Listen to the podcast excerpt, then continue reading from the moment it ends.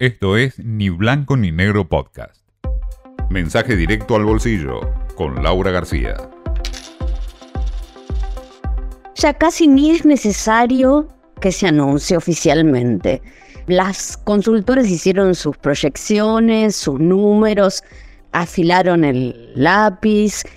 Hay muchas versiones del IPC o la inflación minorista de febrero que se va a dar a conocer hoy y que según la gran mayoría, por segunda vez, va a estar en torno al 6%, si es que no mm, bastante por encima.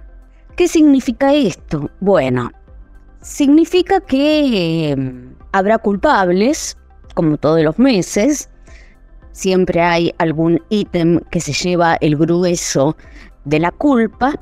En febrero seguro van a estar ahí al frente la carne y los lácteos, pero cuando no es uno es otro.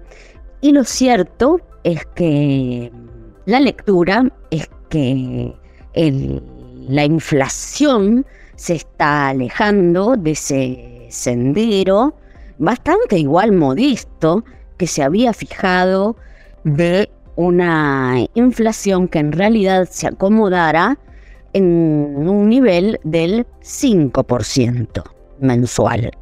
Claramente no se está logrando. Y a propósito de todo esto, ya que estamos, para meter algo del mundo, hoy salió Estados Unidos a decir que eh, la inflación se estaba mm, ralentizando y que ya estaba en el 6% interanual. Ojo porque hay una trampita en la frase. 6% interanual, o sea, año contra año, en 12 meses. Este 6% que tenemos en un mes, en 12 meses. Y es muchísimo para Estados Unidos, ¿no? En fin. Interesante además, como correlato de, de todo esto, es que, bueno, esta inflación que eh, se mantiene bastante por encima de lo que se esperaba poder lograr, tenemos un banco central que ya está considerando subir las tasas, eh, cuando hace mucho que no lo hace.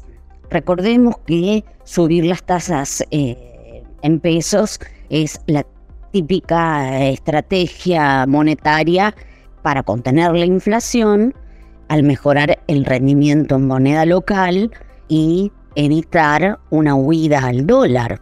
O sea, evitar que, bueno, este dólar que mal que mal se está moviendo en una franja bastante acotada, bueno, se le ocurra dar un salto con una inflación que no cede, ¿no? Ya lo vimos, lo estamos viendo en 377, 380, por ahora no, no, no amaga con desbocarse, pero bueno, eh, datos de inflación negativos pueden volver a darle, a ser un disparador, ¿no? Y sobre todo si el Banco Central sube las tasas, puede hacer que muchos se pregunten precisamente si no es el momento de ir al dólar. Esto fue Ni Blanco ni Negro Podcast.